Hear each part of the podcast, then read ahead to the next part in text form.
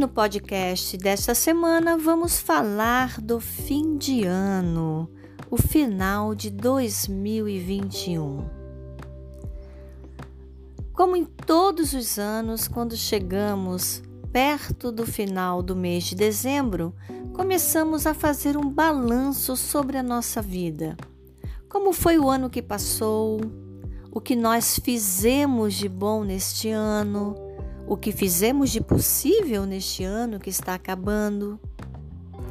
Como encontramos a nossa felicidade, como construímos a nossa alegria, como foram os encontros, desencontros, as dores, as conquistas, os presentes, como nós conseguimos vencer as adversidades da vida, a Covid-19, a pandemia, as dificuldades financeiras, tudo aquilo que nos abalou neste difícil ano de 2021, que foi uma sequência do difícil ano de 2020. No entanto, nós conseguimos. Nós estamos aqui.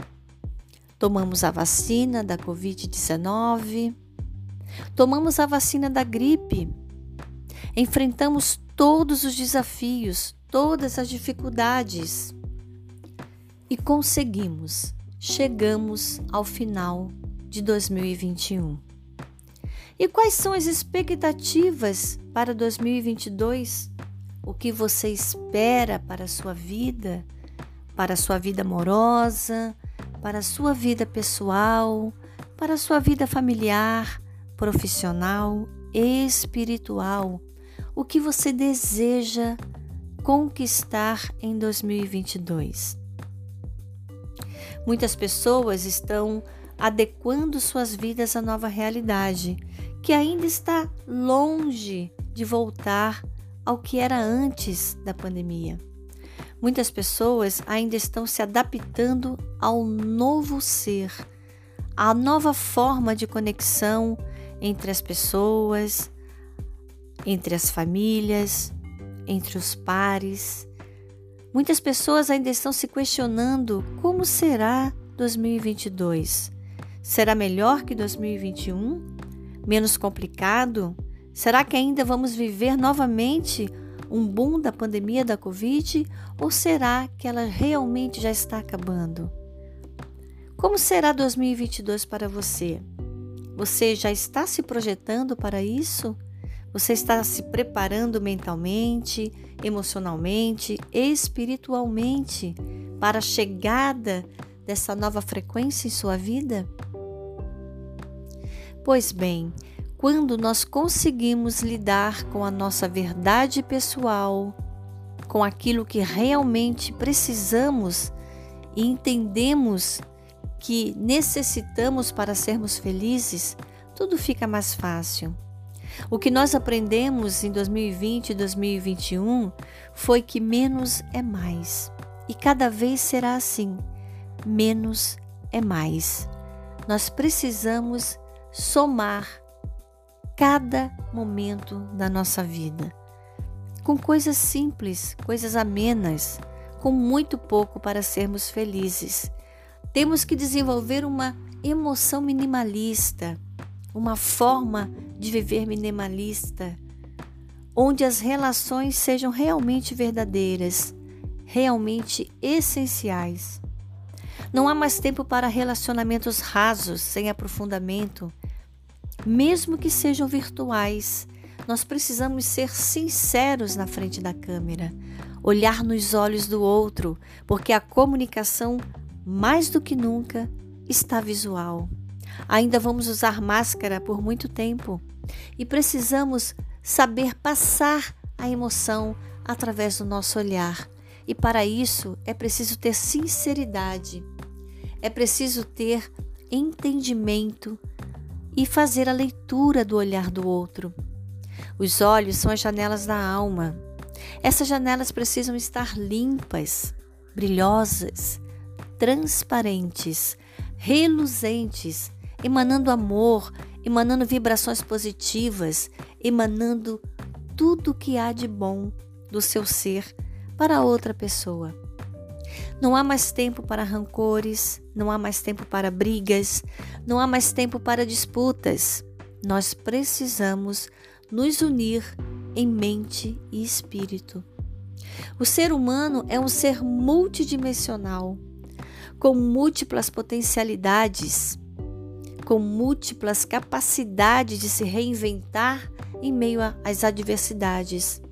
E precisamos mais do que nunca buscarmos essas qualidades inerentes ao ser humano. Precisamos mais do que nunca recuperarmos a nossa essência, a nossa conexão com o nosso eu superior, com o nosso divino Deus.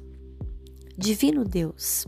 Sim, cada um tem o seu divino Deus, que se conecta com o seu eu superior. Cada um faz uma leitura da sua própria fé e não há mais tempo para dogmas ou doutrinas. A fé e o amor e o templo interno é que vão prevalecer daqui para frente. O amor em primeiro lugar, a fé junto com o amor. Assim poderemos constituir um ser completo, o ser que realmente nós somos desde a nossa origem, desde a nossa matriz essencial.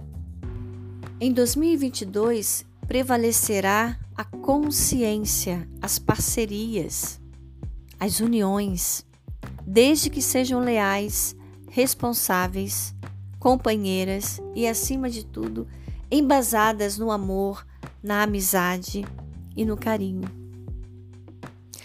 Mário Quintana dizia que a amizade é um amor que nunca morre. Cultivar as amizades será a tônica de 2022 porque quando a amizade for profunda, tudo mais se acrescentará a esta relação. Devemos ser amigos, devemos deixar as adversidades de lado, as competições, as preferências de cada um devem ser respeitadas.